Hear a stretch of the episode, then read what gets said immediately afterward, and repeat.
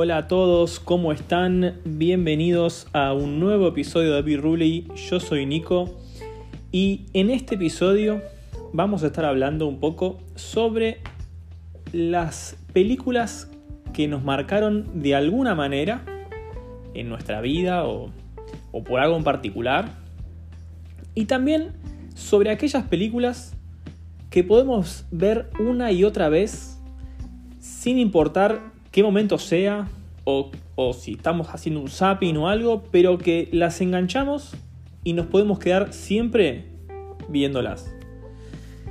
Así que sin eh, otro preámbulo, vamos a ir eh, a comenzar este nuevo episodio de Birruli.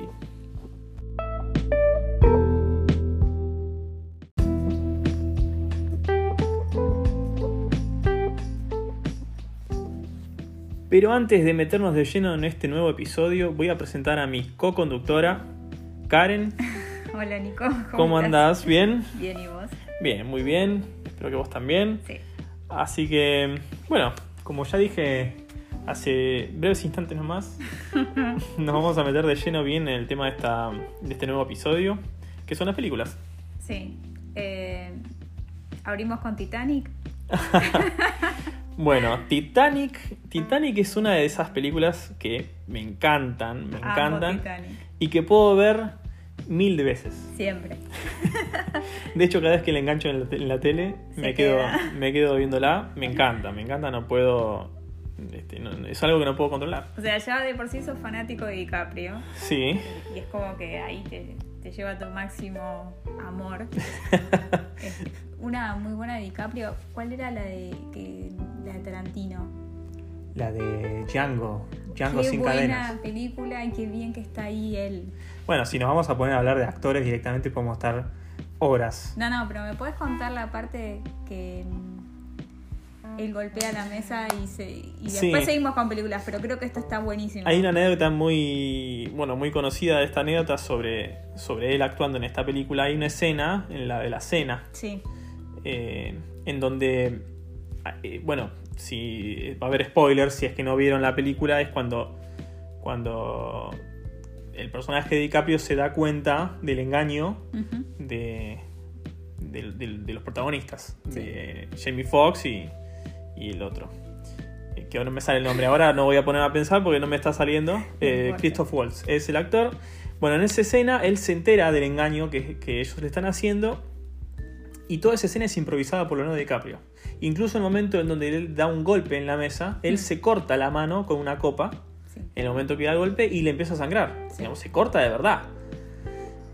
El tipo no dejó de hacer la escena. No, no paró. No paró con la mano ensangrentada. Incluso él hace un, hace un eh, gesto. Creo que agarra a, a la chica, a la, a la otra actriz, la agarra en la cara y le llena como la cara de sangre. Y es la sangre de él. Eh, es increíble. Se cuenta que al final de esa escena, cuando terminó, todos empezaron a aplaudirlo porque el tipo no salió nunca de personaje y tenía la mano cortada. Imagínate lo que debe doler eso con un pedazo de, de Sí, copa sí, clavado sí, en la mano. Totalmente. Y te acordás, en Titanic también hay una parte improvisada que vos me marcaste. No me acuerdo.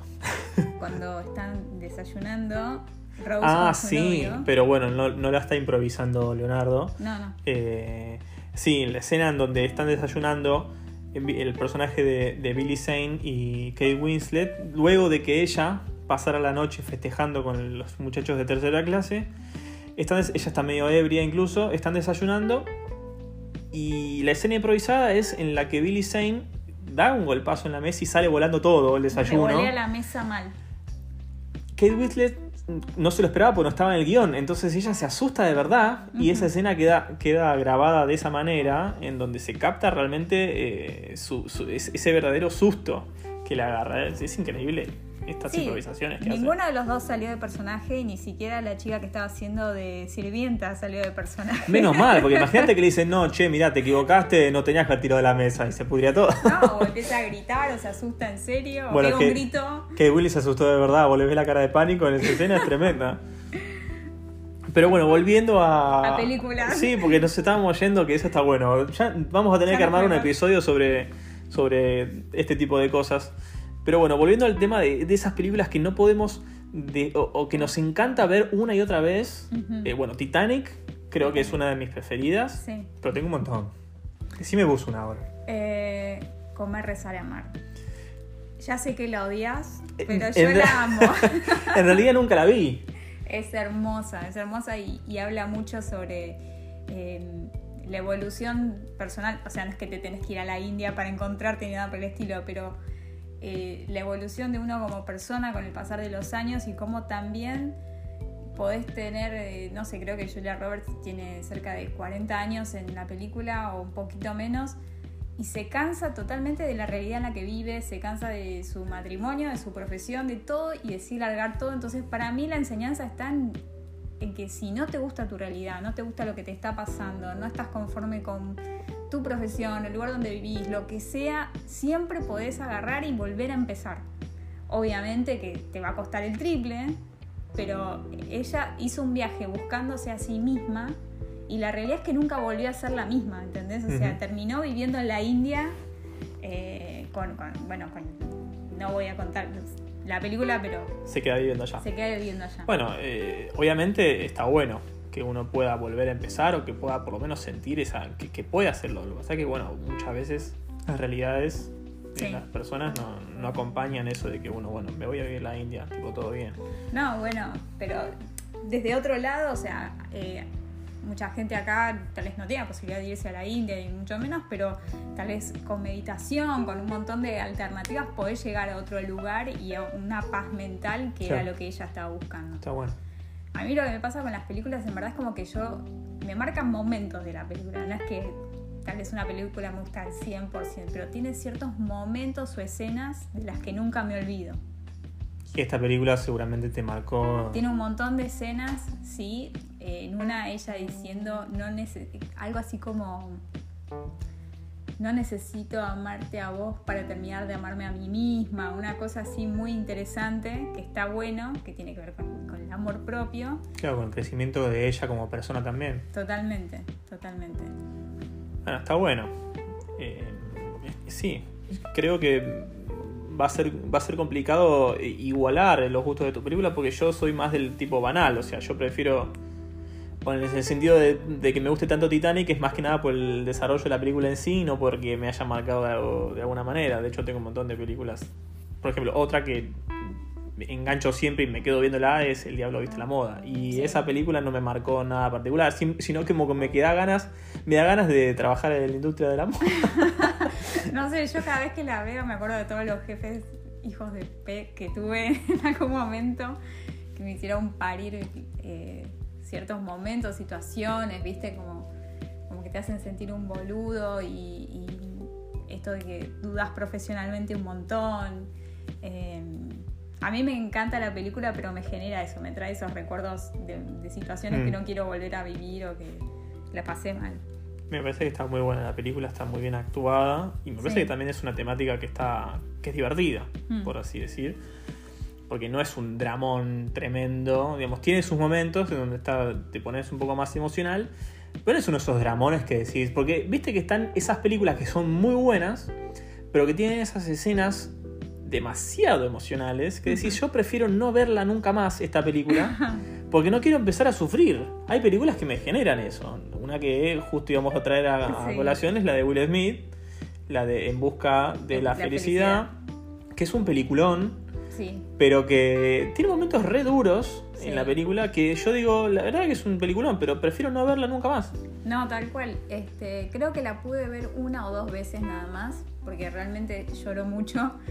Pero hay una, una escena que a mí me marca, que es cuando a él le confirman el trabajo, está enfrente de que va a ser su nuevo jefe, digamos, y se le llenan los ojos de lágrimas y no- sabe que no debe llorar y sale corriendo a la calle a llorar. Es increíble y esa escena me identifica con cada vez que me confirmaron un trabajo Un trabajo que querías mucho. que estás en el teléfono hablando con la de recursos humanos, negociando cuándo empezás a laburar y lo único que querés es cortar el teléfono para ir a gritar de felicidad.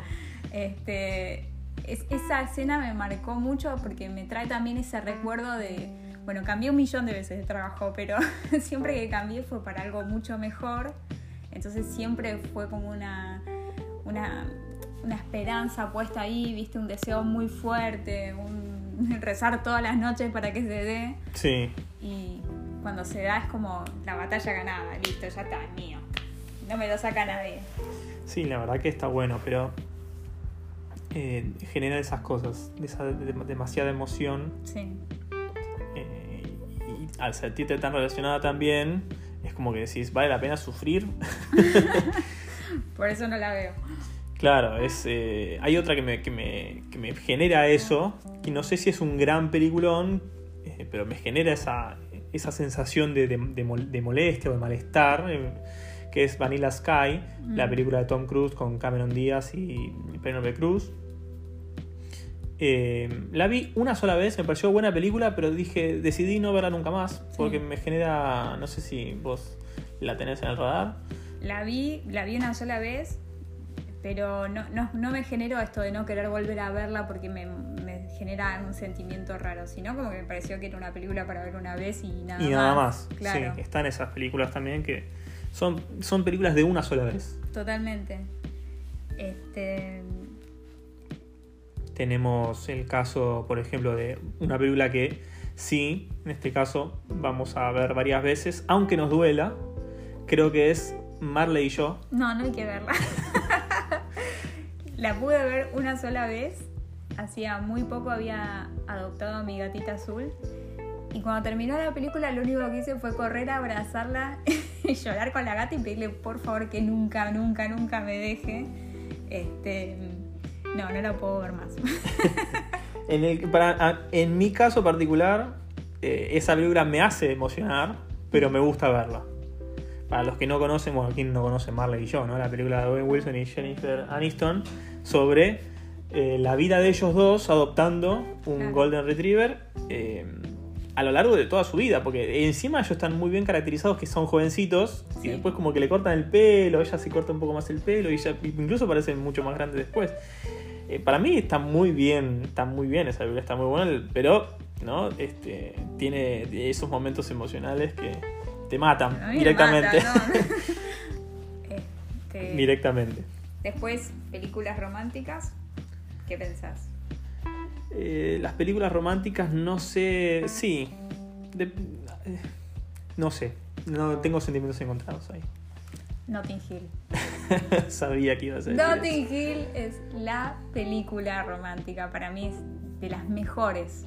Ella diciéndole, soy solo una chica pidiéndole a un chico que la ame, parada frente a un chico pidiéndole que la ame. Esa escena es lo más. Este, la cara de bobo de él de toda la película. Este, como que no entiende lo que le pasa hasta que cae en la realidad de que sí, se levantó a él. Bast- se levantó bastante la- bastante lenteja Hugh Grant en esta película, Sí, bastante pero- lenteja, porque... A ver, pará, te cae Rocío Guiado Díaz y te tira onda. ¿Vas para el frente? No, te quedas sí, es verdad, me voy a quedar pedaleando ahí porque no voy a entender Y nada. entonces.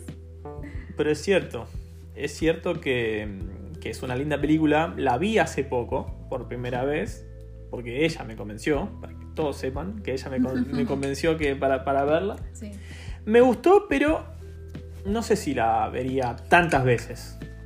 Tipo, la engancho a no sé si me quedo viéndola, como me puede pasar con otras películas. No, no, está bien. Esto es un tema mío. No te preocupes. Vos sí te enganchás, Sí, sí, vos la ves en el cable y, la me quedo dejas. sola, no te preocupes. Está bien, bueno, tenemos varias películas más. Yo particularmente tengo también eh, las películas de los superhéroes de Marvel, Uy, Dios mío. del universo cinematográfico que terminó el año pasado, recién. Eh, yo las... cualquiera.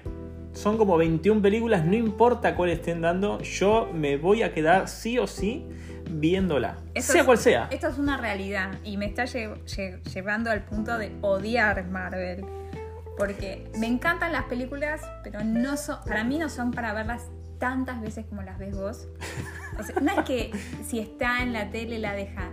Tiene todas las películas descargadas en la computadora y las mira Y vi- y miro- una y otra vez y mira Y escenas. miro escenas.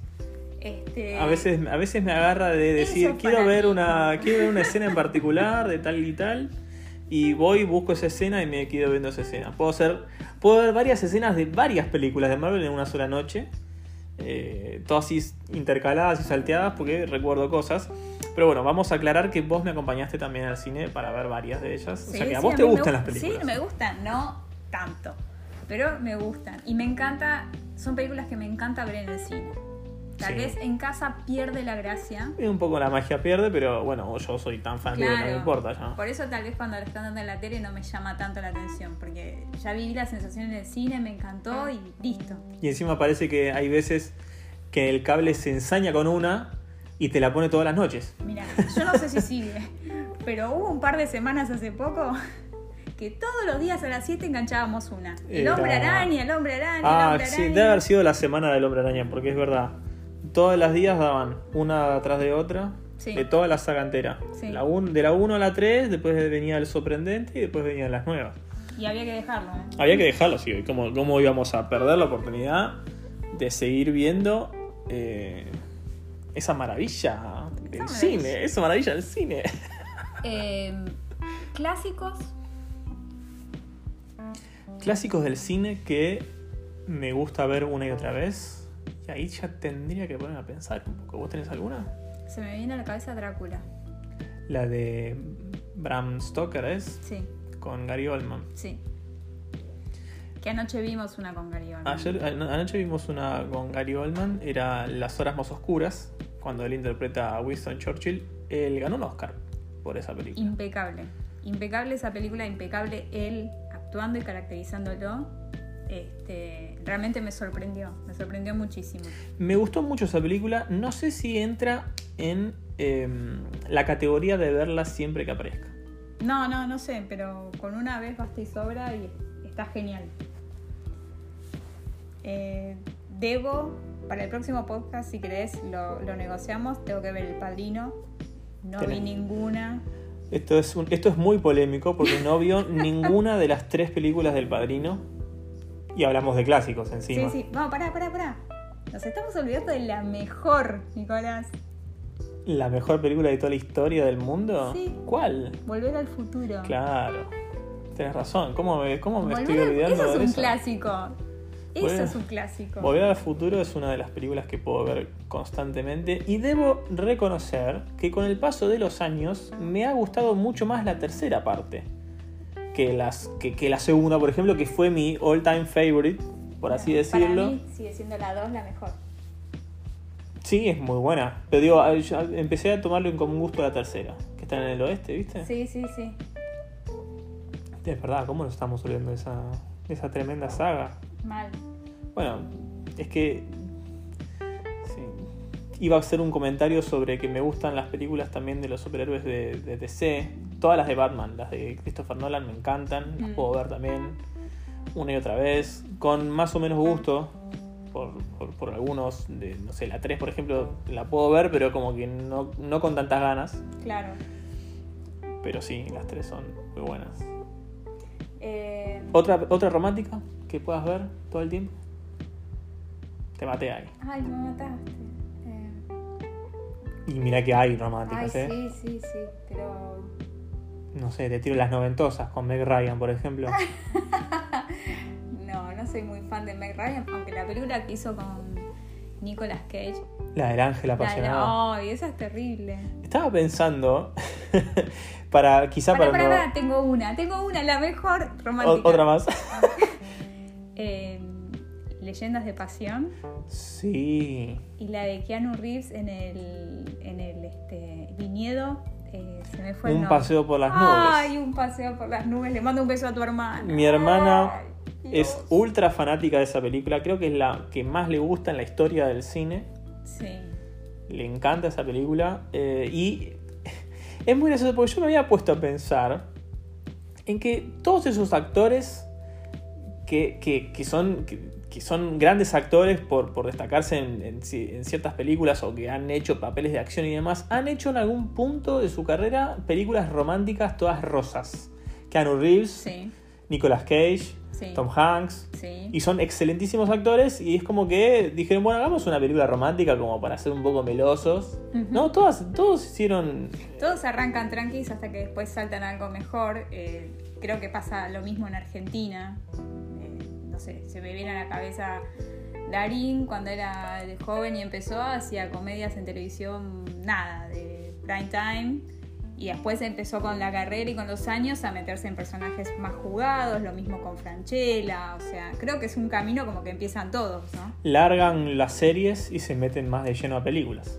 Sí, y largan el, tono romántico de las películas, como lo, lo comercial, para poder meterse en algo más jugado en algún momento de su carrera donde ya hicieron el clic. Sí, lo vimos hace, hace poquito, tuvimos esta conversación con respecto a Franchella. Como que le, ha, le ha, mm, ha, decidido despegarse del papel cómico, que lo ha caracterizado prácticamente toda su vida. Lo que yo escuché de Franchella, perdón, es que él hace muchos años venía buscando despegarse y no podía, hasta que tuvo la oportunidad cuando hacía, ponía a Franchella y toda esa movida, él estaba buscando otra cosa y no se le daba, ¿me entendés? No conseguía el personaje ni la oportunidad en la tele, era, estaba tan encasillado en eso que seguía en esa. Claro. Sí, y bueno, después apareció en la, en la película de haciendo del... En la, película no, no, con ah. eh, Puccio, Puccio. perdón. Cualquier cosa. Pucheta era el personaje de Fabio Bosca, ¿no era? Eh, sí, y hace poquito lo vimos en, otro papel medio. Entre, entre lo dramático y lo cómico. La del robo del siglo. Que está muy bien también. Sí, está muy bien. ¿Películas que te marcaron la infancia? Qué difícil. Porque veía mucho. Bueno, Volver al Futuro. Mm. Volver al Futuro es, eh, tiene mi edad. La primera película. Eh, y verla de chico era tipo, me explotó la cabeza. De hecho, de, los viajes en el tiempo creo que nos han hecho explotar la cabeza a todos. Eh, no sabía decirte si me marcó de alguna manera, pero quizá me ha marcado de repente por el género. Claro. Sí, siempre te gustó más la ciencia ficción. Siempre me gustó más, eh, sí, volar, ¿viste? Toda, esa cosa de, la fantasía me, ha gustado más, pero no, no sé si me ha marcado en algo en particular. Como vos decías, la de Will Smith, por ejemplo, que te mm. marcó, o, la de Comer Rosanna Mar. Sí, yo tengo dos, pero en verdad lo que me marca es ese recuerdo hermoso con mi, con mi hermano Axel, eh, viéndolas Claro. ¿Entendés? Te remonta a, ese A mí me lleva a ese momento viendo Laberinto y viendo La historia sin fin. Sí. La historia sin fin también la veíamos con mi primo Manu y creo que se, creo que estaba mi hermano mayor Eric, la verdad no me acuerdo bien, pero tengo muy presente de ver muchas veces esas películas con mi hermano Axel. Sí, es verdad. Nosotros con, mis hermanos veíamos mucho de Disney en realidad, cuando las alquilábamos en, en VHS las veíamos una y otra y, otra, vez. Y otra vez. Todas las de Disney. La Sirenita, La Bella y la Bestia, eh, Aladín, El Rey León. Sabía, en un momento supe todos los diálogos de memoria de toda la película del Rey León. Era impresionante. Sí, a mí me pasó con La Sirenita y hoy la veo y todavía me acuerdo de los diálogos y obvio las canciones, pero hasta los diálogos. Sí, pero bueno, también los chicos tienen eso de tener que ver las cosas un montón de veces, repetir lo mismo para terminar de entender una película. Sí, no solo que de entenderla, sino que es tan lindo. Sí. Eh, es, tan linda la película que, necesitas verla varias veces. O sea, aparte son cortitas, es como que hoy de repente pasa con Toy Story o con, las de Pixar, también son tan, son tan bonitas que, que te da ganas de verlas varias veces. Bueno, sobre todo cuando que tenemos hijos, este, las vemos muchas, muchas veces porque, bueno, gustan mucho. Eh, pasa con, con, estas eh, grandes héroes o, o la de Dino, mi amigo el dinosaurio que se llama, creo que es la de dinosaurio verde, que está con, un nenito cavernícola, no sé qué mm. van por ahí. Muchas, muchas veces, bueno, tu historia obviamente. Otra película que, que, veo sin importar el momento es eh, El Juego de la Fortuna con Brad Pitt, eh, que se trata del béisbol, ah, eh, basado en una historia real. También es, me, gusta muchísimo. Y otra que me estaba acordando recién, que bueno, al margen de decir que puedo ver todas las de Brad Pitt sin importar el momento, es la de Entrevista con el vampiro. Sí, es verdad. El otro día la estaban dando y la, la volvimos a ver. Eh, Aparte y, de y no es, muy y no es su mejor eh, No, de papel, hecho, ni película, ni nada. la, la anécdota cuenta que él no le gustó absolutamente nada hacer la película eh, y en un momento preguntó por renunciar, le preguntó a su agente cuánto, digamos, o, o si había alguna penalidad por, por renunciar al papel y le dijeron que sí, que era como unas 200 lucas verdes y dijo, bueno, listo, la sigo haciendo, no hay problema. Porque le iba a salir más caro obviamente renunciar que hacerla. Y esa película lo catapultó más a la fama, porque él estaba haciendo... Él terminó... eh, él hizo antes Leyendas de Pasión que Entrevista con el Vampiro, pero se estrenó primero Entrevista con el Vampiro y, y le dio ese, ese impulso de fama para que toda la gente después fuera a ver Leyenda de Pasión. Y, y bueno, lo- fuera directamente un súper famoso, una super estrella. Vos me contaste que tenían que estar colgados cabeza abajo, algo así. Sí, el director de esa película que, pido disculpas, no recuerdo quién es, tengo que fijarme en el machete, eh, film- le él quería filmar de noche, Sí. eh, porque obviamente ellos eran vampiros. Entonces filmaba de noche y filmaba en un estudio de noche.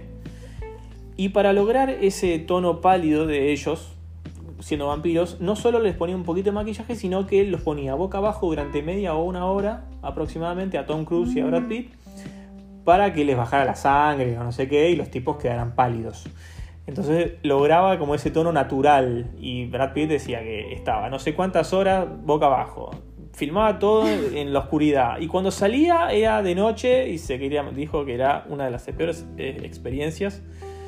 Y no sé si también criticó un poquito a Tom Cruise de que no sé si era tan fácil laburar con él, Mm, el que es tan especial. Sí. Así que bueno, sí, ahí, ahí tenemos, tenemos que armar un episodio directamente con, con- con anécdotas de películas y cosas interesantes para. Eso para está comentar. buenísimo para, para tirarlo como tema, Nico. Me encanta. Bueno, eh, hoy eh, fuimos por muchos lados. Nosotros queremos ir por un tema y como que vamos, este, Bueno, pero creo que a diferencia de la primera vez, nos enfocamos en películas. Después si contamos cosas personales es otro tema, pero nos enfocamos en películas. Bueno, muchas gracias. a- Gracias. A, a todos por estar de ese lado. Hoy hicimos un episodio un poco más corto para Sí. balancear un poco eh, el, el primer episodio que nos, nos fuimos casi a la hora de duración. Así que hoy, hoy vamos a cerrarlo acá. Pero tenemos muchísimo, muchísimo para hablar. Tenemos muchas ganas de seguir, de seguir este, contando cosas. Así que vamos a dejarlo para el siguiente episodio. Vamos a tratar Sí. de, de- de- de ir ubicando algunos temas. Así que bueno, hasta acá lo, lo vamos a dejar este episodio. ¿Te parece? Gracias, Nico. Bueno, muchas gracias a vos, Karen, por, por estar acá conmigo. Muchas gracias a todos los que están escuchando este, este podcast que se llama Virruli, porque ahora vamos a destapar una roja, como nos gusta a nosotros, Sí, sí, ya la tenemos lista. Para, para brindar y para, este, nada, disfrutar un poquito de que... Ir a dormir más contentos. sí, esperando que llegue el fin de semana, ¿no? Así que, bueno, muchas gracias a todos Gracias, un besote. y nos vemos, nos escuchamos en el próximo episodio de Virruli.